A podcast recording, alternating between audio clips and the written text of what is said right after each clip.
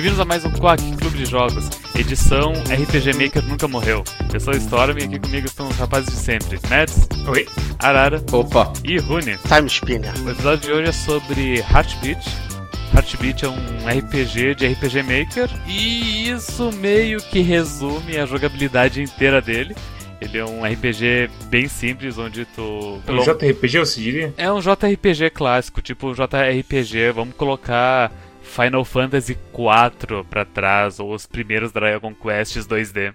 Eu não sei como vocês jogaram, mas, mas pra mim eu joguei como um gacha. Tu joga o gacha desse jogo e tu percebe, tipo, é, ok, eu entendo, gachas funcionam, não precisa de muita coisa. Como todos os JRPG, o principal do jogo eu diria que é a história e, e o mundo que é desenvolvido do jogo. Dentro do mundo do jogo o, tem os humanos e os Mogwai. Os Mogwais eles são tipo monstros ou pokémons. É a raça dos Gremlins, do filme Gremlins? É alguma, é alguma palavra, tipo, antiga de alguma cultura pra ser tanto usada assim? Ou é só uma referência a Gremlins mesmo? Não.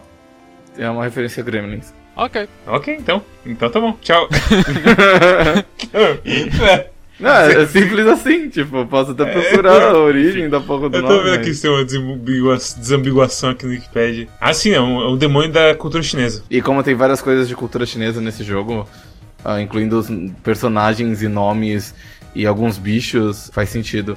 Por exemplo, um dos três vilões que você encontra logo no começo, o trio de vilões, ele diz que ele é um Sarhuadin, que é uma raça de homens-peixe que quem jogou Darkstalkers sabe que o Riku é da mesma raça, por exemplo. Tem outros nomes de outros bichos que, que também são inspirados na cultura chinesa e provavelmente o, o criador do jogo, a criadora do jogo, não sei, ah, deve ter algum tipo de passado de antecessor que era chinês, alguma coisa assim. Eu não sei quem criou o jogo, eu não pesquisei tão a fundo, mas o que eu sei é que eu entrei no Discord do jogo e pesquisando algumas coisas lá, eu vi que, tipo, ah, alguém pediu ajuda pra fazer uma coisa no, no jogo, tava tendo um problema com os saves, e daí eu vi que um dos desenvolvedores ajudou essa pessoa, e daí viu que essa pessoa, ela era mexicana, ou enfim, falava espanhol, e daí ele falou, e daí o Dev falou pra ele, ah, eu eu, eu falo espanhol, se quiser eu te ajudo em espanhol. E daí se ajudar em espanhol. Daí eu pensei, ok, o, o Dev ele, ele é de um país latino, talvez, ou talvez ele só saiba espanhol, mas ele falou espanhol, tipo, bem, bem bom, bem fluido mesmo. E, e daí tem uma outra coisa. ah, dentro do jogo tem uma, tem uma cidade isolada de neve que, que tem o pessoal do, do cabelo azul, que eu não estou me lembrando mais o, o nome. Acho que é Snowden, o nome da cidade. E ele, todo, eles não falam inglês, eles falam francês. Uhum. Eu peguei alguém assim na cidade de Aeros, que ele perguntou onde ficava o restaurante mais próximo, e aí o povo, ah, mas eu não sei falar sua língua, cara. Tem uma plura- pluralidade muito grande de, de línguas ah, no desenvolvimento desse jogo. O mundo dos humanos, ele é, digamos que ele é tipo o nosso mundo. É, é uma coisa meio Pokémon, de tipo, as, as cidades são bem próximas uma das outras e tem tipo uns matinhos no caminho e tem os, os Mogwais ah, selvagens no caminho. ah, tipo os Pokémon selvagens. Mas diferente de Pokémon, tu não pode capturar esses Mogwais. Ah, dentro do jogo, ah, os humanos eles podem formar pactos com os Mogwais e daí os Mogwais eles ah, ajudam os humanos e tipo eles se tornam amigos e, e vivem juntos. Porque o reino dos Mogwais tipo deu muita treta lá com ah, o rei e a rainha fazendo merda e morrendo e daí tem muito Mogwai que simplesmente disse olha não não tô mais afim de ficar na terra dos Mogwais vou lá pros humanos faço um pacto com o humano o, humano me alimenta eu faço uma amizade com ele e os Mogwais eles ainda eles ficam mais poderosos quando eles fazem um pacto com o humano então tem isso. A história é sobre a Eve, que é uma menina que ela tem um Mogwai, uma, uma Mogwai chamada Clan, que pra para um humano e um Mogwai fazerem um pacto, os dois precisam ter a mesma polaridade, ou seja, precisa ter o, o mesmo gênero. Uh, eles não têm, pelo que eu entendi, Mogwais eles não têm gênero, mas eles têm polaridade, ou seja, eles, têm- eles são Yin ou eles são Yang. Então um Mogwai Yin, ele sempre vai precisar fazer um pacto com uma mulher. E um Yang sempre vai precisar fazer um pacto com um homem. Por, por causa disso, como tu controla a humana Eve e todos os outros personagens do jogo são Mogwais, ah, todos os personagens do jogo são mulheres, ou pelo menos têm características femininas, porque todos os, são todos uh, Mogwais uh, in, fêmeas. A maioria dos personagens que você encontra no jogo, não só os Mogwais e tudo mais, são mulheres. Até onde eu cheguei tem o quê? Tem o, tem o vô da Eve, tem o capitão do barco e tem o Minotauro. E o dono do Minotauro.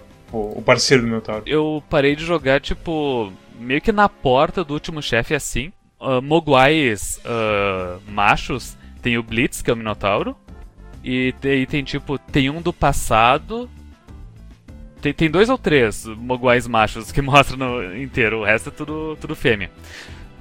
Mas de qualquer forma, uh, enfim, a Eve tem o Clan, que é o Clan na, a, a e ela que foi o Mogwai da, da avó dela. E daí a Clan, tipo, depois que a avó faleceu, a Clan a, reapareceu e fez um pacto com, com a Eve. E a Eve vive a vida pacata dela. E a Clan, por uh, gostar muito da falecida avó dela, uh, jurou proteger a Eve e eles vão ter uma vida uh, de boas até que a Eve decide explorar o mundo e, e, sair para uma aventura.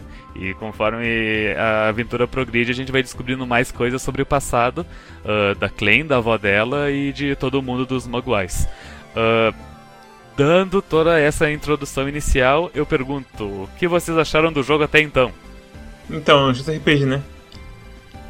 Eu diria a mesma coisa, mas surpreendentemente eu gostei desse jogo, apesar de ser um JRPG. Geralmente quando você pensa em JRPG, você pensa em tipo encontros aleatórios e grinding, gerenciamento de inventário.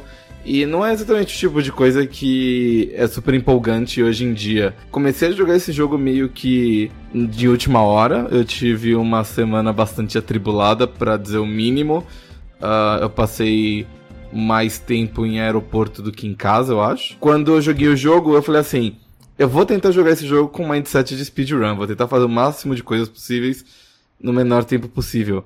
Então eu simplesmente desviei de todas as lutas. Todas as lutas que eu podia desviar, pelo menos. Então, uh, no overworld do jogo, ele é um pouco parecido com Chrono Trigger. No sentido que não tem lutas aleatórias, mas tem uns bichinhos que andam e você pode arranjar briga com eles ou eles vão correr atrás de você. Tem, tem alguns tem os vermelhos que correm atrás de você, tem os, os, os azuizinhos escuros que fogem e tem os verdes que eles estão ali. Se você trombar com eles, eles vão brigar com você. Não é exatamente Chrono Trigger, porque Chrono Trigger, uh, enquanto ele tem uns inimigos assim, eu acho que a maioria dos combates de Chrono Trigger é tipo, tu pisou num ponto específico, os inimigos aparecem e lutam contigo. Então eu diria que é uma coisa mais Lúfia. Porque Luffy é, realmente é isso. Tem o, tem o sprite do boneco ali no mapa. Se tu trombar com ele, tu tem a luta. E não existe combate aleatório. Eu desvejo todos os combates. O que significa que quando eu fui enfrentar o primeiro chefe, eu tava bastante underleveled, assim. E como você só tem dois bonecos e um de, só um deles tem poder de cura, eu tive que uh, usar todos os recursos que eu tinha à mão. Então, por exemplo, debuff de defesa, coisa que você geralmente nunca usa no RPG. Eu usei, eu, eu usei itens de cura que a, Mari, a Maria Kondo ensina a gente a jogar fora, porque eles não, eles não despertam alegria, né?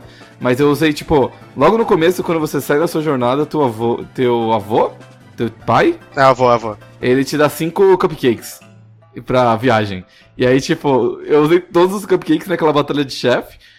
E quando eu venci a batalha, com depois de ter gastado todos os meus itens de cura e todos os meus, meus pontos de mana, basicamente, numa batalha bem sofrida, eu, tipo, pulei dois níveis, pulei, tipo, do nível 2 pro nível 4, e eu falei assim, ok, isso foi divertido. E aí eu continuei fazendo isso o jogo inteiro, eu, eu desviava de todas as lutas que eu podia, e quando tinha os bichinhos vermelhos correndo atrás de mim, eu tentava ainda dar um, um baile neles. Então eu cheguei em várias lutas super underleveled, mas todas as lutas foram super, super desafiantes, assim. É como um RJRPG devia ser, as lutas deviam ser é, poucas e desafiantes e não um monte de lutas chatas. E me lembrou bastante Etrian Odyssey, que é o, acho que o meu JRPG favorito, porque uh, você pode ficar grindando, mas você não precisa ficar grindando. O teu objetivo lá não é subir de nível, avançar a história, o teu objetivo lá é explorar e tentar explorar o máximo possível o quanto antes. Então você sempre acaba entrando bastante em lutas meio underleveled, é, com pouca força e poucos recursos.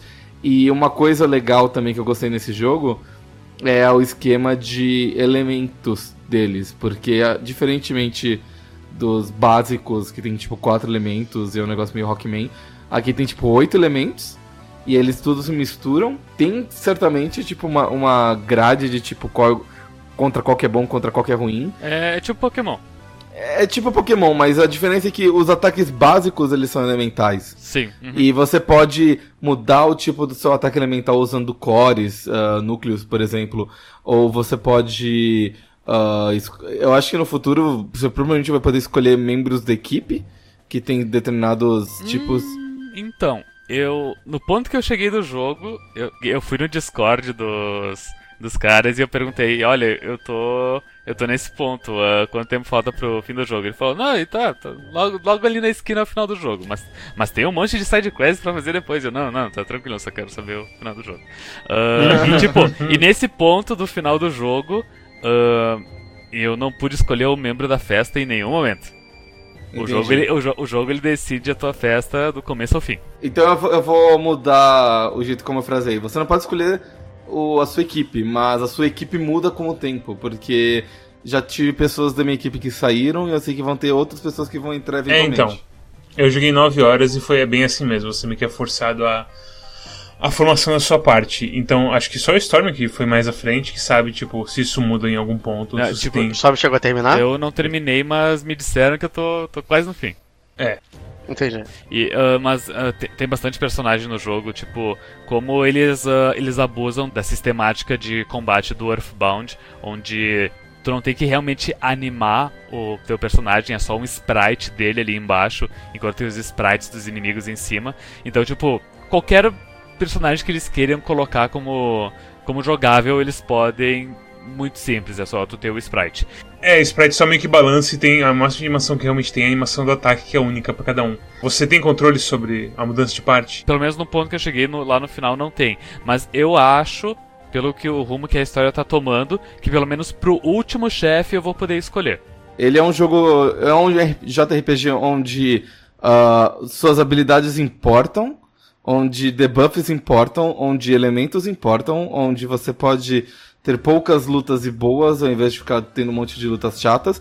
E uma coisa muito interessante que eu tava discutindo com o Storm é que equipamento não faz muita diferença nesse jogo. Em RPGs normais, tipo, a cada cidade nova que tu chega, tu vai no shopping e tu compra equipamentos melhores, que são progressivamente melhores. Ah, enquanto nesse jogo tem um NPC que é um ta- uma Tanuki, que ela, que ela vende os equipamentos e, e é a mesma coisa. A partir do. ah, conforme tu vai ah, chegando nos plot points da história do jogo, a Tanuki vai vendendo mais coisas. Não são equipamentos melhores que os anteriores. São sempre umas coisas meio estranhas do tipo. O primeiro é, sei lá, mais um de ataque, depois vira mais dois de defesa, depois um de agilidade e quatro de sorte, depois tem um de três de ataque. Aí tem o que é mais 5 PL por cento. Você, o que, que é PL por cento? PL é, é Pulse, que é o HP. ah, tá. É só vida máxima, É então. vida ali. máxima. Ok, entendi. Uma, uma coisa interessante desse jogo é que ele me fez perceber que ficar comprando item e vendendo item e gerenciando item de equipamento é muito chato. Eu nunca percebi o quanto chato era até eu não precisar fazer isso, porque é muito chato. A, a Eve, que é a personagem humana principal do jogo, ela é a, a única personagem do jogo que tu precisa, caso tu queira, mudar os equipamentos dela. O resto dos outros personagens tu nem tem como desequipar os equipamentos dele. Eles têm a roupa deles e é isso aí. Armas tu pode mudar. Mas mesmo assim, eu acho que tipo cada personagem tem duas ou três armas cada um. No, no jogo inteiro. E as armas realmente elas são uh, upgrades diretos de, de força. Os Mogwais são upgrades direto. Aí ainda tem mais opções. É, eu vi que ela tem um bastão alfa, beta e gama. Ela tem três bastões ah, ali na, quando tu abre alquimia no jogo, que é alquimia é o crafting. E depois, quando tu faz uma side quest, tu abre ainda mais outros dois bastões pra ela. Dentro dos tiros de bastão, talvez tu ache um melhor que o outro. Tem um que é mais 15% de ataque, tem um que tu dá duas porradas. Eu usei duas porradas porque.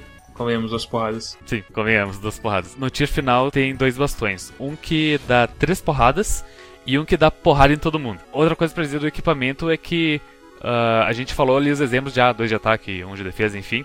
E tipo, até o fim do jogo é isso. Não tem nenhum equipamento que a soma de todos os atributos vá dar mais que 5. São pontos realmente pequenos, pequeníssimos, que não, não, não, não faz tanta diferença assim. Tu, se quiser, tu, tu pode zerar o jogo pelado, tu pode zerar o jogo sem nem arma, que não vai fazer tanta diferença. Esse jogo, para mim, é meio que você vai em, evoluindo em platôs, assim, sabe? Você entra em uma área nova, a primeira batalha que você luta é horrível, você apanha feito um cão, o início do jogo, principalmente, é bem, é bem, é bem complicado. Eu achei meio grindável nesse sentido. O Arara falou que ele, que ele, não, ele não faz assim, mas eu, eu na minha experiência, eu, eu, jogando porque, sei lá, porque eu, eu tô acostumado com isso, foi a primeira coisa que eu fiz foi grindar. Porque para mim é o que parecia no, a coisa normal se fazer. O início do jogo, principalmente, é bem grindável, mas depois a curva de experiência vai se adaptando. Acho que essa que é a questão. A curva de experiência, mesmo que você grinde ali no começo, ela vai te forçar a grindar de novo. Mas a questão é que você não precisa. Porque as primeiras. A primeira ou as duas primeiras batalhas são assim meio difíceis. E aí você ganha um nível e você já tá de boa assim pra lutar com, com os caras. E é o que o Arara falou, você vai usar debuffs, você usa itens e tudo mais de vez em quando. Mas é, é um jogo gostoso que você tem que pensar muitas vezes para lutar.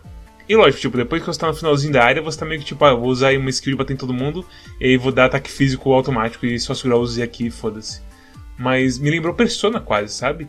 De você ter que se preocupar um pouquinho com, as suas, com seus recursos, com o seu SP, com as suas habilidades e por aí vai. É curioso que só lá pro final do jogo que tu abre a skill de curar todos os aliados. 80% do jogo, a única skill de cura que tu tem é, de, é single target.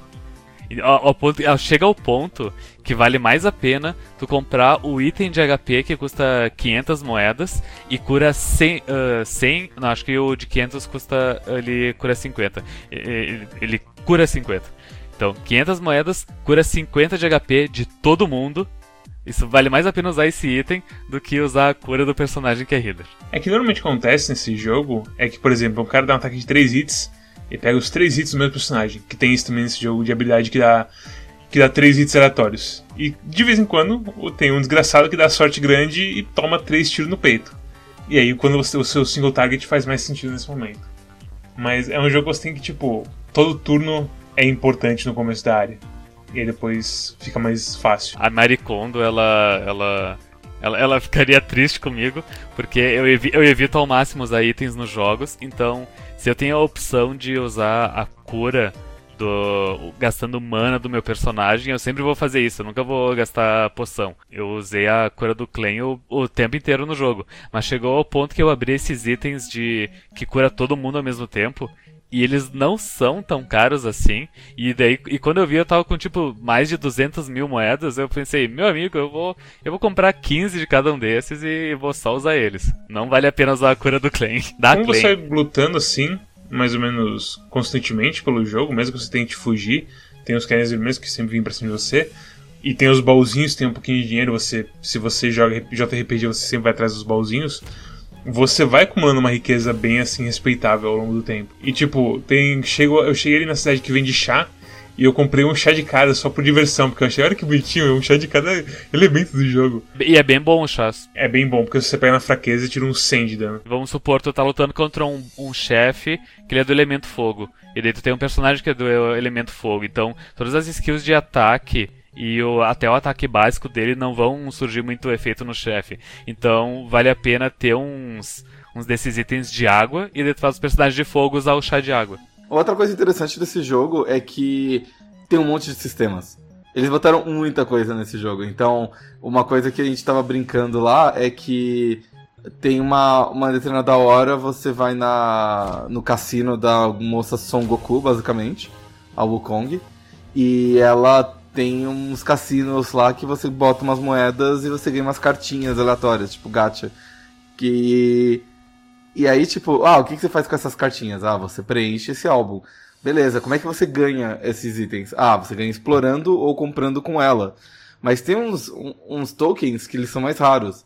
E eles garantem que você vai pegar uma carta é, tipo S, se não me engano, né? O Hair Token, ele garante que tu pega.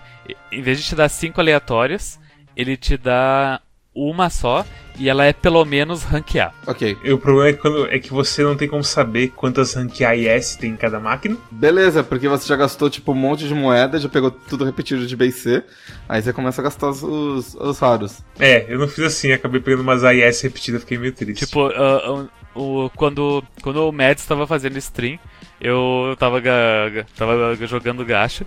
E daí só me faltava uma carta da, da coleção. Da primeira coleção.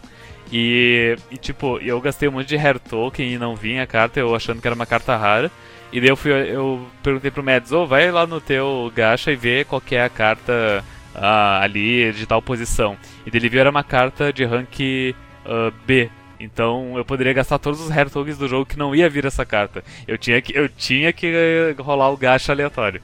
E a- as cartas não estão organizadas em ordem nenhuma que eu consiga perceber. Não, é Não, nem, não é nem alfabética, nem por rank, nem nada. nem por tipo. Nem, tipo, tem uma seção de cenário, outras de personagem, e nem isso, tá tudo misturado, é. Que é pra você, que é pra você ficar. Hum, será que eu gasto mais as minhas moedas à toa aqui? Mas uma coisa interessante é que, tipo, as moedas raras, você ganha. É muito difícil você ganhar elas, mas um jeito garantido de você ganhar elas é conversando com um, um Mogwai que tá logo no começo, quando você encontra, que ele te dá moedas raras se você leva peixes diferentes pra ele. O que introduz pra gente também a mecânica de pescaria. Não seria um, JRP, um JRPG se não tivesse um minigame de pescaria. Isso é verdade. E, e, e como todo bom jogo de pescaria, de- se você pesca em locais diferentes, você pega peixes diferentes. E os peixes são aleatórios, e ele só te dá se você der espécies novas pra ele. Você não pode levar ah, 10 baiacu pra ele, porque ele não quer saber. Arara, eu tava querendo, tipo, toda vez que alguém falava o, o gênero errado de um NPC, eu ia colocar, tipo, ela ou dela na tela, mas depois que você chamou o NPC mulher de ele umas 50 vezes, eu acho que eu, infelizmente vou cancelar esse Que- quem que é NPC ela? Todo mundo é ela. Todo mundo é ela nesse jogo. Aqui pede os peixes pra você, é ela. Ela tem até peitinho, tipo, é a mais ela de todas Uhum. Que aparece. olha, olha, Mads, me desculpa, mas quando tem Ela é um, uma rata. quando aparece um furry na tela, eu não fico olhando pros peitos dela, tá? Não é furry, ela é a única humana daquela Todos parte do jogo. são. Talvez o Arara tenha se confundido porque ela tem três esposas e a gente vive numa sociedade heteronormativa. Qual que é o animal dela então, se é furry? Eu não sei. A, a, a Então. dos peixes? É, Ela é uma rata. É uma rata. É, mas ela não tem nenhuma, nenhuma aparência de rato. Não, tu, tu só sabe porque eles. fala. Porque eles falam e, e tu enfrenta os inimigos ferais que são ratos e tu vê que os ratos eles têm a roupa parecida e aquele Ah. mesmo cristal azul na testa. Outra mecânica interessante que eu admito que eu não entendi 100% ainda é o teu bichinho de estimação. É ele ou é ela?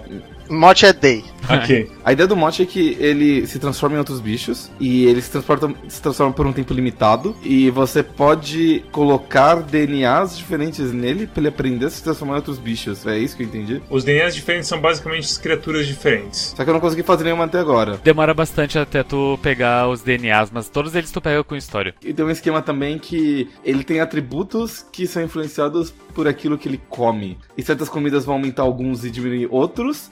E algumas comidas vão, tipo, diminuir tudo. Porque às vezes você quer focar ele mais em ataque, mais em magia, mais em energia. E aí, tipo, você abaixa os outros pra você poder aumentar mais aquele. E tem tanto sistema nesse jogo que é fantástico. O Mote, ele é basicamente um Tetris numérico. É assim, ah, que número você quer colocar aqui? Ah, colocar um 7 aqui. Ah, tá bom, você pode colocar um 7 aqui, mas aí você vai colocar um 6 ali, tá bom? Eu sei, tá bom. E por aí vai. E, e aquela coisa, a gente não sabe qual que é o melhor build pra ele, tirando o fato de que você precisa de energia pra você usar uns DNAs mais pesados. Então o DNA da Cerberus, por exemplo, gasta 25 de energia. Então você tem que ter 25 de energia, então você não consegue usar o DNA da Cerberus. Eu acho que não tem nenhum DNA que custa mais do que 25. Você só vai querer mais DNA se você quiser fazer umas brincadeiras de tipo, ah, eu vou abrir a batalha com esse cara que recupera SP, e aí eu vou. que recupera bit, né? Que é o. a mana, e aí eu vou trocar pra vaquinha que recupera vida quando ela entra em combate. Uma coisa que eu fiz uh, ali no late game é de começar com o com a transformação que dá porrada. E daí uh, com no primeiro turno que os meus personagens eles estão com eh, perderam um pouco de vida, eu troco pra vaquinha, porque quando a vaquinha aparece, ela cura tipo uh, uns 30 pontos de vida de todo mundo. E daí eu, eu ganhei uma cura grátis que não depende de turno. A vaquinha, você diz o Minotauro. A Minotaura. É, é o DNA. É o, não, é o DNA do Minotauro, na verdade. Vaquinha Minotauro, qual a diferença? O DNA do Minotauro faz o monte virar uma vaquinha muito bonitinha, que é um dos melhores DNAs que eu vi. Eu, é o melhor DNA, na verdade, que eu vi até onde eu joguei. Não é só a transformação que é bonitinha, todo o jogo é bem bonitinho. O estilo do jogo em geral é bem feito, assim. As sprites grandes são bonitas, as pequenas nem tanto. As pequenas Eu gosto, são é. qualquer coisa. É, mas elas são um pouco confusas, especialmente, por exemplo, a Cerberus e a personagem principal, às vezes eu confundo uma em outra. É, principalmente aquele menuzinho do Q, É. que você vai trocar as habilidades do, de mapa delas. É, eu, eu diferencio pelo, pelo, pelo clipe do cabelo. Não clipe, esqueci. É, a, a Cerberus não tem uns clipes, ela tem umas coisas no cabelo que eu não sei o que é. Ela tem uns negócios É, pretos. que eu Uh, não sei se é felizmente orelha. a, a Tross, que é a Cerberus, ela só fica na tua festa por tipo uma hora e depois nunca mais aparece no jogo. Então é. essa- esse problema de confundir ela com a Eve pra elas terem cabelo uh, parecido uh, dura muito pouco tempo. Eu nem lembro a habilidade de mapa dela mais. Tem isso Ela, também. ela empurra coisas. Ela empurra. É, pouca coisa. Tem isso também no jogo que várias pe- pessoas diferentes têm habilidades de mapa diferente. Então a Eve pesca, a Cerberus empurra as coisas, a, a Rex faz o que mesmo? A Rex, ela pula. Ela dá um pulinho de um tile e por aí vai. Todo mundo tem uma, uma coisinha única pra. É tipo HM de Pokémon, sabe? Mas é, o estilo do jogo eu acho bem bonito. E até tipo, eu acho que a gente já consegue estender tipo estilo pra falas e, tudo, e texto e tudo mais, o que o pessoal faz assim. É muito inspirado em Pokémon. É, tipo, é importante falar isso, porque é O design da cidade eu diria que é Pokémon. igualzinho. É, os personagens andando no mapa e tal. A coisa toda de, ah, os personagens são meio fofinhos uns com os outros, e aí, tipo, a, a Chip é toda tsundere porque ela meio que tem problemas de se relacionar com as pessoas, e ela é uma Minotaura, e a Minotaura é fraca contra gelo, e ela dorme, dorme no freezer, e não sei Ela não gosta de, de multidões. É, é o que diz na carta dela. É, e aí tem o livro dela e tudo mais. Tipo, todo personagem tem uma coisinha assim bonitinha sobre ele. E isso faz. É aquela coisa, é um jogo que por si só, mesmo em todos os sistemas, ele é um jogo que, tipo, é um jogo ruim de stream, eu diria. É um jogo que você não tem muito o que comentar na stream, conforme o tempo vai passando. A maior parte do jogo você tá é, realmente mandando, seguindo a, a, a história, né? Você tá acompanhando a história deles, os diálogos, tudo mais. Que inclusive os diálogos, como vocês falaram, eles são ah, bons a ponto de que eu não dropei tudo e fiquei pulando. Eu li tudo. Que é uma coisa rara pra vocês? Pra jogos em geral é meio raro mesmo. A minha avaliação dos, dos, dos diálogos da história é que é bom, mas hum, acho que falta pimenta, sabe? Falta um, um pouquinho, alguma coisa. Mas, mas eles são agradáveis e, bonitinhos e, e te ajudam a, a enfrentar o dia a dia. Porque me lembra especificamente cultura e artista essa conversa deles. Entre eles. É, é uma, uma conversa meio Tumblr, talvez. É, exatamente. Artista que você vê no Twitter ou em qualquer outro lugar assim, tipo, fala meio desse jeito. É, todo, Ah, é tudo fofinho. muito positivo. Exatamente, sabe? Tenta ser no máximo positivo, ou, sabe? A pessoa, nossa, como você não falou que eu estava mal, não sei o que, amiga, e por aí vai. Acontece Esse muito. foi um dos meus dois problemas com o jogo, foi o menor dos problemas, pra falar a verdade. Tipo, isso não é. Isso é uma coisa gosto pessoal. Porque Eu pessoalmente tô acostumado com isso já. Então, porque se- é mas eu entendo. tão. É tão. Todo mundo é agradável e feliz e, e- e eu, eu, eu fico. Eu, Não tem um Gary pra chutar sua cabeça do nada. causa um estranhamento pra mim, porque. Cadê negatividade? Você queria que, tipo, alguém aparecesse na loja do vô da Eve, desse um tiro nele e assaltasse a loja. Tipo, os diálogos são muito bem escritos e tal, mas o tom deles.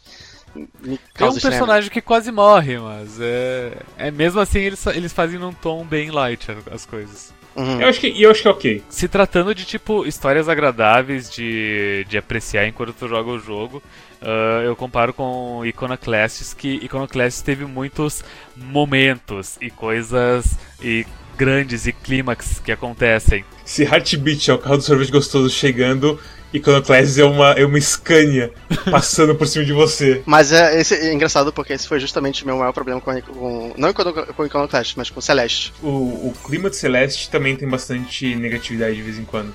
Quando a Celeste, quando a Celeste, quando a, a Madeline tá falando com, com a Madeline e por aí vai. Mas aí são, são os personagens fazendo reforço positivo pra ela superar a depressão. Eu gosto das coisas serem lights, meio assim, desenho animado de sábado de manhã. Eu, eu gosto de memes wholesome. Eu, eu acho que eu não gosto de games wholesome. Eu acho que combina com a estética do jogo. A estética do jogo é meio Pokémon. não é, não, nem, nem toda história tem que ser, tipo, dark. E, tipo, sinceramente, tem tanta história dark e ruim por aí. Que eu tô, eu tô, eu tô contente que, tipo, ah, pelo menos eles estão querendo fazer uma historinha alegre, então, legal. Por isso que eu me sinto mesquinho falando isso. Mas eu não consigo eh, aproveitar, sabe? Por algum motivo. O legal é que todo o jogo ele colabora para que essa imagem uh, seja bem construída. Então, por exemplo, você não tem HP e MP, você tem tipo é, é o pulse e o beat, né? E o, o ataque pessoal, e o ataque poderoso é o coração, porque vocês estão lutando unidos e quando seus corações estão em uníssono, vocês soltam um ataque mais, puri, mais bonito. Você não, você não mata ninguém, você ele só As pessoas desistem, né? É. Você recupera o seu pulso comendo cupcakes e você ganha heart vendo fotos de gatinhos, literalmente vendo fotos de gatinhos. Você ganha beat vendo fotos de gatinho, mas é. O que que, o que que a carta de amor faz? Ela cura todos os. Não, não, não. A, a carta de, a carta de amor que dá heart, tem razão. É isso, a carta de amor da Heart. Eu lembro que o desenho de criança dá beat pra todo mundo. Uma coisa que eu gostei desse jogo foi que o, eh, os criadores de jogo tiveram a mesma ideia que eu na época que eu mexi em RPG Maker, porque o item de reviver alguém é o desfibrilador portátil. Sim. Que, que é o mesmo item que, eu- que, eu, que, eu, que eu usava no Infinity, que era o jogo que eu, que eu tentei fazer uns tantos anos atrás. É sim, ele vai sair no Natal. Todos os itens são extremamente fofinhos. E não ortodoxos, que eu acho que é, é mais, é o mais que define. É, não ortodoxo é eu bom, trouxe sim. Iconoclastes uh, para comparar justamente porque Iconoclastes tem muitos uh, clímax, enquanto nesse jogo ele é meio que constantemente bonitinho. Então, até tem uns. Até, ele tem um momento bem claro de. uh, de, de clímax da história, onde acontecem algumas revelações, mas o jeito que, que é apresentado e as reações dos personagens, as coisas, é tão, é tão bonitinho e, tipo, justamente por eles não terem reações extremas, eles acabam se tornando muito mais humanos e, e devo admitir que, que derrubei algumas lágrimas nessa cena específica. Então, então, então realmente é, é uma história bem feita. Ela é suave. Ela, ela, ela é bem feita, só que ela é espaçada. É que- então, sabe? Demora até chegar nos pontos principais. Talvez tenha sido esse o problema pra mim. Porque assim, eu sempre joguei de RPG. Eu sempre defendi de RPG e sempre falei que era- eles são divertidos. Eu gosto como se fosse, tipo, alguém tentando defender pedofilia. Não, calma, eu, eu vou chegar lá. E, eu sempre gostei, eu sempre discuti com o Mads que de RPG era um bom gênero. E eu sempre fui o contrário, falando que eu odeio de de RPG. É. E aí eu tava jogando esse jogo e eu percebi que eu não gostava da história. Não aconteceu muita coisa nela, pelo menos até onde eu joguei. E aí eu percebi que sem história, tipo, tem todos os sistemas e eles funcionam, mas eu não achava o jogo divertido. E aí o jogo se desmantelou pra mim. É, e aí eu percebi que eu não gosto de RPG, eu gosto de história de RPG. E eu fiquei muito triste. Isso, isso é uma coisa que sempre me pega quando as pessoas falam de jogos antigos. Do tipo, uma coisa que as pessoas não cansam de falar é: Ah, eu quero o remaster de Final Fantasy VII. E aí eu lembro: Final Fantasy VII tem tipo 40 horas. E a maior parte disso é grinding.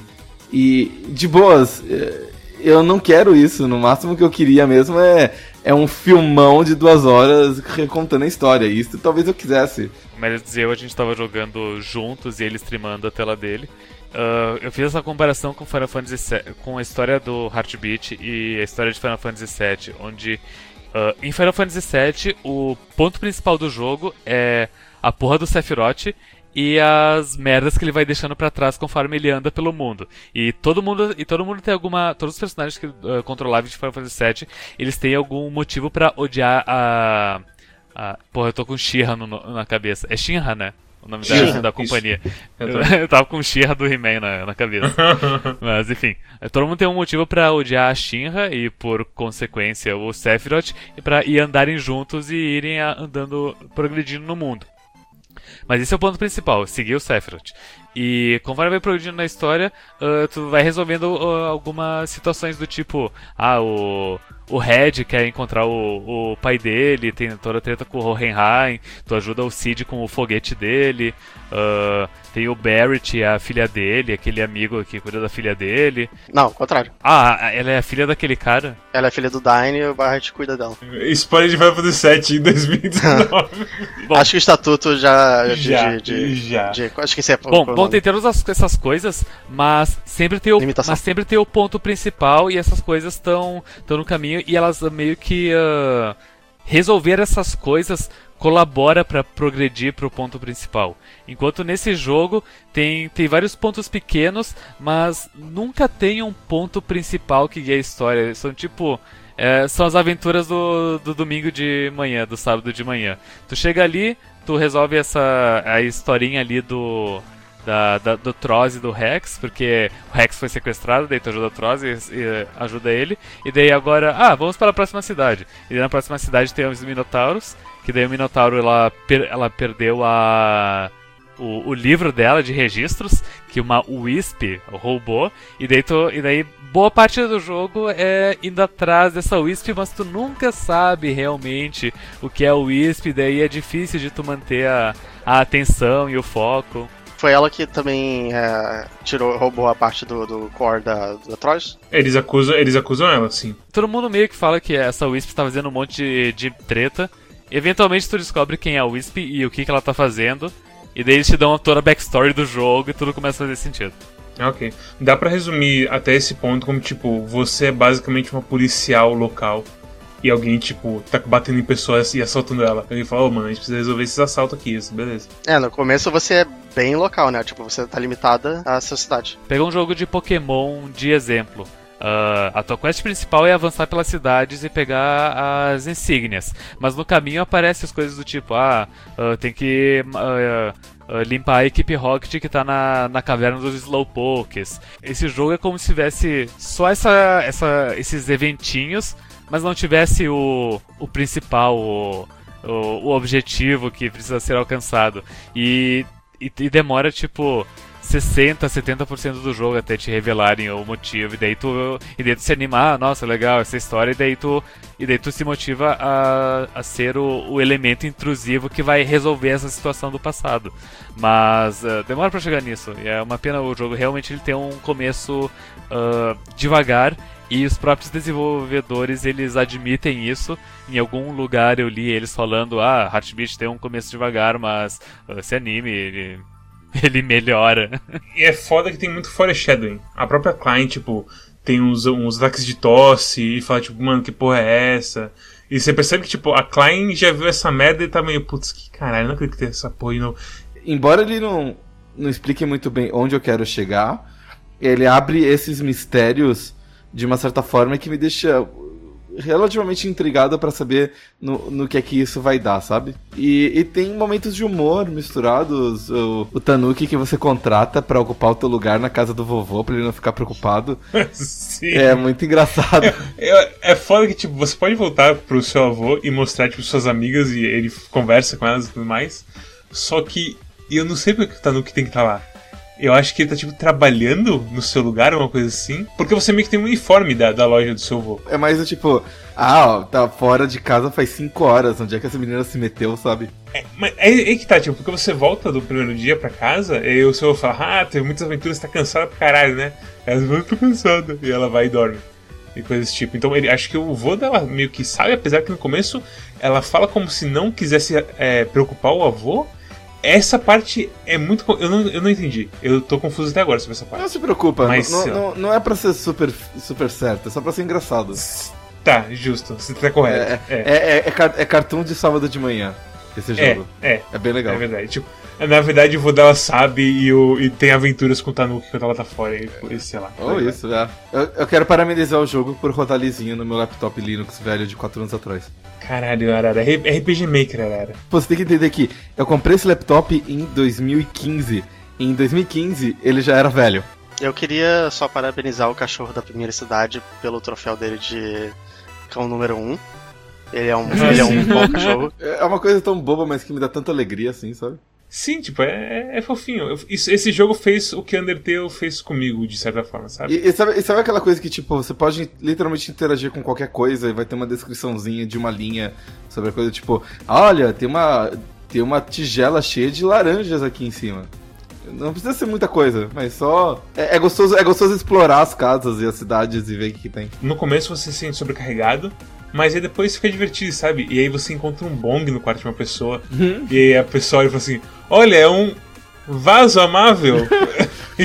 Uma, uma coisa legal, por exemplo, é que no quarto da. Qual que é o nome da personagem principal? Eve. Eve. Eve. No quarto da Eve tem altas máscaras de lutadores. E aí tem ela assistindo um programa de, de luta livre, wrestling. E os golpes dela têm nomes inspirados em wrestling. Então quando você usa o core das sombras, você tem acho que um Dark Power Bomb ou alguma coisa do gênero. E você tem um, um, um suplex, não sei das quantas, no jeito normal. Então você tem vários nomes inspirados em wrestling. E uma coisa engraçada é que ah, eles explicam os diferentes status que os, os, os bichos podem dar em você, você pode dar dos bichos, de uma maneira bastante natural, é, no meio de diálogos, assim. E uma coisa que ele fala é que quando você fica com sil- silence, você não pode usar seus ataques especiais. E ele fala assim: Olha, eu sei que até você pode, mas você sabe como é que é o wrestling, né? Se você não fala o nome do golpe, não tem a menor graça. Isso é verdade. Então eu achei assim, tipo, essas coisinhas assim são que tornam o jogo especial. Eu tive que recomeçar rapidinho.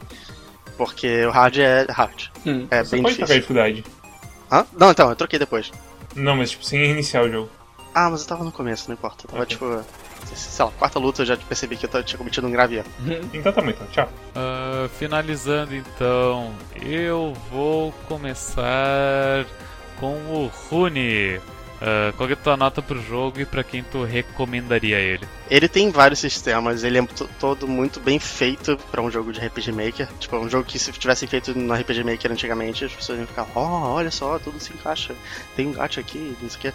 É, mas sei lá, eu não consegui aproveitar esse jogo. Eu tentei, tipo, eu joguei mais até do que o tempo estipulado, porque eu tava querendo muito ser fisgado por ele, eu não conseguia ser. É, mas ele é tecnicamente bem, bem impressionante. Talvez impressionante seja forte, mas enfim. É, eu vou dar um 6 pra ele. Ele, ele não é ruim, mas eu, ele- eu não consegui. Ele não me agradou. Tudo ok. bem. Mads, qual que é teu contraponto? Qual que é a tua nota e comentário pra quem recomenda? Tem que, tem que ser pra gente que gosta de, JRPG, que tipo, que aguenta ficar uma parte do jogo assim, só andando e matando monstros, fazendo uns puzzles bem básicos, que a gente nem falou, mas nesse jogo você usa habilidades de mapa pra fazer uns puzzles bem tranquilos. No começo é mais pesado, eu só comentar sobre os puzzles. No início do jogo tem bem mais puzzle que no final, que eu acho que é meio que normal pra esse tipo de, de jogo. Porque ou, ou, ou tu tem vários puzzles no início e depois tu vai perdendo a vontade de criar puzzle pro jogo e daí final fica sem puzzles, ou tu vai fazendo puzzles progressivamente mais difíceis e daí chega num ponto do jogo que tu tá meio enjoado de puzzle. Ah, mas nesse jogo eles, eles têm puzzle só no início e pro final do jogo chega a ser uma coisa meio até ah, ofensiva, onde tipo o maior puzzle que tem é, tu por exemplo, tem uma personagem que ela, poder dela é ah, queimar mato. E daí o puzzle do jogo é tu chegar com ela e apertar o botão para ela queimar o mato. Esse é o puzzle do jogo, não tem nada mais elaborado que isso. mas o jogo em si, você entre a história, entre as batidas de história, você tem grandes momentos onde você tá só correndo e batendo em monstrinhos e vendo as coisinhas e tudo mais. Bem assim, simples de certo modo. Mesmo com os sistemas todos do jogo, você tem uma sensação de que tá fazendo meio busy work de vez em quando. Mas, quando você entra em uma área e tem aquelas dificuldades, e quando você, tipo, tá conversando com NPCs e descobrindo mais sobre a história, é um jogo fantástico. E é um jogo bonito. A... Eu tenho uma crítica ele quanto à música, que eu acho que a música é meio bosta em geral. Tipo, de, de não memorável até meio que incomodando de vez em quando. Eu lembro especificamente da música de tela de título que é uma bosta. Sim. Tem uma música que, que eu gostei que era. Eu não lembro quando ela toca exatamente, mas é uma, é uma música de. Quando uma ameaça tá, tá- apareceu. É tipo. Acho que é quando aparece o trio do, da- do, do tubarão e das outras duas lá. E ela é boa. Essa música é boa. É, eu lembro de, de não perceber nenhuma das músicas, de, de achar todas elas também que tanto faz, mas essa especificamente eu achei legal.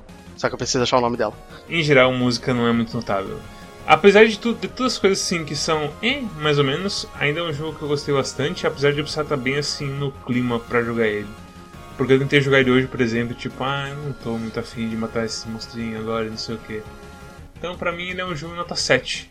Ele é bem bom, mas o gameplay dele de RPG é uma coisa que não me desce, mesmo tendo todos o cuidado de ser um, JRPG, você precisa pensar um pouquinho antes de fazer as coisas, sabe? E Arara, nota e para quem você recomenda essa coisa? Eu tô tentando pensar que jogos bons de RPG Maker eu já joguei para comparar eles assim uh, nesse tipo de questão, sabe? Porque eu tenho a sensação de que talvez este seja o melhor jogo de RPG Maker que eu já joguei na minha vida. Mas é que né? talvez tu não tenha jogado muitos, né? É, eu não consigo lembrar exatamente do tipo, que outros jogos de. Vocês podem me ajudar, vocês que jogaram mais coisas. Charles Barkley Shut Up and Jen Gaiden. ah, ok. Ele originalmente era de RPG Maker, mas daí eles trocaram pra Game Maker porque tinha mais recursos. Então ele é meio RPG Maker. Então talvez esse seja o segundo melhor jogo de RPG Maker que eu já joguei na minha vida. Tudo funciona. E ele tem uma proposta muito clara, e nessa proposta muito clara eles fazem tudo para fazer o melhor jogo possível. Ok, a música é meio bosta, mas de boas, não, não é make or break, ela não é super irritante. Uh, é, a, a, do título é, mas a do título é feita para você pular logo, então você sabe. Tem mais um jogo de RPG Maker grande que eu joguei que é um chamado Lisa, e aquele não era grande coisa. Eu não sabia que Lisa era de RPG Maker. Lisa RPG Maker, To The Moon é RPG ah, Maker. Ah, é, é, eu ia dizer, To The Moon é RPG Maker. E esse jogo claramente é melhor do que To The Moon. É incrível que tenha tanto polimento e dedicação em um jogo desses. Que tecnicamente foi feito por uma equipe muito pequena, entendeu? Então, o, o, o cara tá literalmente tirando leite de pedra. E, obviamente, talvez se eu não soubesse que RPG Maker eu continuaria gostando tanto assim, mas é uma coisa interessante para pensar que é mais um fator que contribui para minha percepção de que isso aqui é um trabalho de amor, entendeu? É, o, todos os personagens, eles é, é quase é, é, um, é um trabalho de amor quase como Undertale, só que Undertale ele tinha um toque de genialidade que aqui não tem, mas tem muito amor, muita dedicação, muito carinho e eu acho que tudo funciona. É um mundo muito elaborado. Eles pensaram muito no mundo deles, que criaram toda a, a ideia dos monstrinhos e criaram os monstrinhos, designs diferentes. Acima de tudo, tipo, isso é admirável. Eles podiam ter colocado um monte de filler nesse jogo. Eles podiam uh, ter feito um clone de Pokémon eles podiam ter feito um clone de Undertale. Não, eles quiseram fazer a coisa deles. Então, a minha nota para esse jogo é nota 9. Uau. Porque ele é muito bom e eu quero que as pessoas joguem ele. Embora ele não seja, tipo, revolucionário ou ele não seja, tipo, marcante, ele não é um jogo que eu vou lembrar minha vida inteira. É, ele, ele é perfeito, sabe? Pra, pra um. Eu já joguei muito JRPG grande, de empresa que já fez dezenas de jogos, e que é uma bosta. Então, uh, quem jogou Suicodentir Cries pro DS sabe como um jogo pode ser bosta. Eu tô vendo um jogo aqui que é maravilhoso. Então a nota okay. 9. Eu não sei o que é isso, mas parece que deu trauma em pessoas. Ele é bem uh... ruim. É um Suicoden que o cara fala muito rápido. Esse jogo eu. Eu, eu que nem eu falei no na escolha do, de, desse jogo semana passada. Eu há muito tempo que eu que eu tenho vontade de escolher um jogo de RPG Maker porque uh, na minha fase de adolescente querendo fazer coisas na internet eu eu, me, eu dediquei bastante tempo da minha vida para RPG Maker apesar de eu não ter nunca ter lançado uma coisa finalizada para mostrar para o público, mas, mas eu recuperei o meu HD antigo esses tempos, então eu tenho todos os meus projetos de RPG Maker 2003 no salvos em backup agora. Uh, de qualquer jeito, sempre quis escolher um jogo de RPG Maker para eu ter um um, uh, um como é que se diz? Um, é um fraco por RPG Maker. Uma queda por RPG Maker. Eu escolhi esse jogo sem saber que é RPG Maker, mas é, como ela disse, é incrível que eles tenham feito todas essas coisas em RPG Maker. Nem tanto, porque é aquela coisa. Eu, eu olho pro jogo e eu consigo enxergar todas as os espelhos e a fumaça, né? Mas não importa. Mas... Tipo, você construir uma casa de espelhos e fumaça é um feito por si só. Você sabia, Arara, que não existem NPCs? Existem eventos?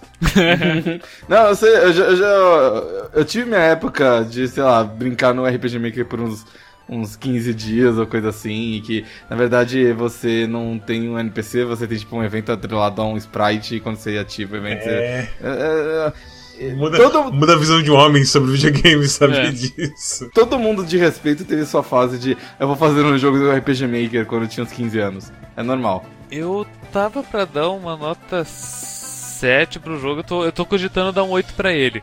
Porque a, a história, quando ela finalmente é revelada, uh, tudo meio tudo começa a fazer mais sentido. E daí tu começa a se perguntar umas coisas do tipo.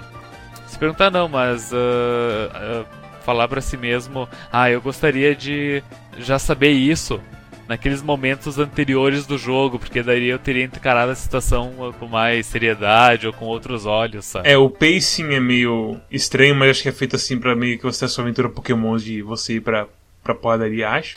sabe o que que... Teve ter alguns momentos do foreshadowing do jogo que eu me lembrei do meu... do NaNoWriMo que eu escrevi. Porque depois, quando eu revisei ele, eu eu voltei e eu inseri algumas, alguns parágrafos de foreshadowing para as coisas que eu escrevi dez capítulos depois e eu queria que não fossem, não caíssem do, do céu, sabe, do nada. E, e eu sinto que eles meio que fizeram algumas coisas assim nesse jogo também. Ah, eu acho que eu vou acabar dando um 8 para ele mesmo sem ter terminado o jogo ainda, mas eu gosto do, do rumo que, que tá tomando. Eu vou falar o seguinte, sobe minha nota pra 8. Ih, Sério? olha isso. Ok. Sério. Eu tô me sentindo muito, muito cruel agora. Não, é, é questão de gosto. Mads deu 4 pra Fluffy Horde e ele não teve o menor pudor. Tá de boa. Eu gosto do, do jogo, gosto dos personagens, uh, gosto da história que estão contando. Uh, ele é um JRPG bem básico, ele tem umas mecânicas legais como o mote. Eu gosto como o jogo me não me obrigou, mas ele me incentivou a usar as skills que geralmente não se usa, que são os debuffs e itens e outras coisas. Ele me ele me ele incentiva a usar os recursos que tem nele, ao invés de simplesmente atacar, que é o que uma pessoa geralmente faz no JRPG. Então, dou nota 8 para ele e recomendo para as pessoas que têm tolerância para JRPGs e que gostam de Uh, e que estão a fim de, tipo, apenas relaxar um pouco e curtir uma historinha, uh, que nem o Rune disse, wholesome. Que é, tipo, como que seria, qual que seria uma tradução adequada para wholesome? Tipo, amistosas? Não, é. Reconfortante? Reconfortante é bom. Reconfortante é bom. É. Não é 100%, mas é que é um termo fudido pra. É, wholesome é alguma coisa que te traz alegria. Uh... É inocente, e é inocente ao mesmo tempo, sabe? Faz o seguinte: se você gosta de abraçar pessoas, compre esse jogo. é, okay. é, é, bom. Gostei. É. Bem, se você gostou desse episódio, uh, entre em quack.com.br e você pode acompanhar outros episódios uh, no nosso canal de YouTube, no nosso podcast. Uh, e você pode também assistir os nossos live streams, que a gente faz live streams dos jogos da semana e de outros jogos no nosso canal do Twitch. a gente tem um Discord onde a gente discute vários jogos. eu tentei engrenar uh, o Meditations, criado pelo Rami Ismail, mas infelizmente aquilo lá é uma grande porcaria e eu vou parar de, de forçar a barra naquele, daquela porcaria. KKK acreditou no Rami Ismail, gado demais. De qualquer forma, se você quiser odiar jogos indies totalmente prepotentes uh, com a gente, você pode entrar no nosso Discord. Uh, você pode seguir a gente na nossa curadoria do Steam para evitar que você faça más compras e convencer você a fazer boas compras também. Uh, você também pode abrir um pacote do seu amendoim Mindorato favorito, porque eles mandaram pra gente, e a gente tá fazendo isso agora. Uh, e Runi, qual que é o jogo da próxima semana? O jogo da próxima semana é Catherine Classic. Uau! Uau mas pera, saiu pro Steam? Uau. Saiu. Catherine é aquele jogo de, de escalamuro? É. É porte? É porte, sim. Tem a palavra Classic daí, é por isso que eu penso, ah, mas é o mesmo de Play 2? Que porque vai sair o. Qual que é o nome do, do outro, Rune? Ah, não- ah, então, tem, o- tem o, full, o full Body que é um. É meio que uma edição especial, né? Ou é já uma. Sim, é uma edição especial que vai ter, tipo, porque tem. Vai ter mais personagem no jogo, vai ter, vai ter umas mudanças na história do jogo, aparentemente. Mas eu acho que o Catherine Classic já não tem, não tem não? Aí você já não sei. É, a gente vai descobrir. E é isto. E é isso, até a próxima semana. Tchau. Tchau. Tchau.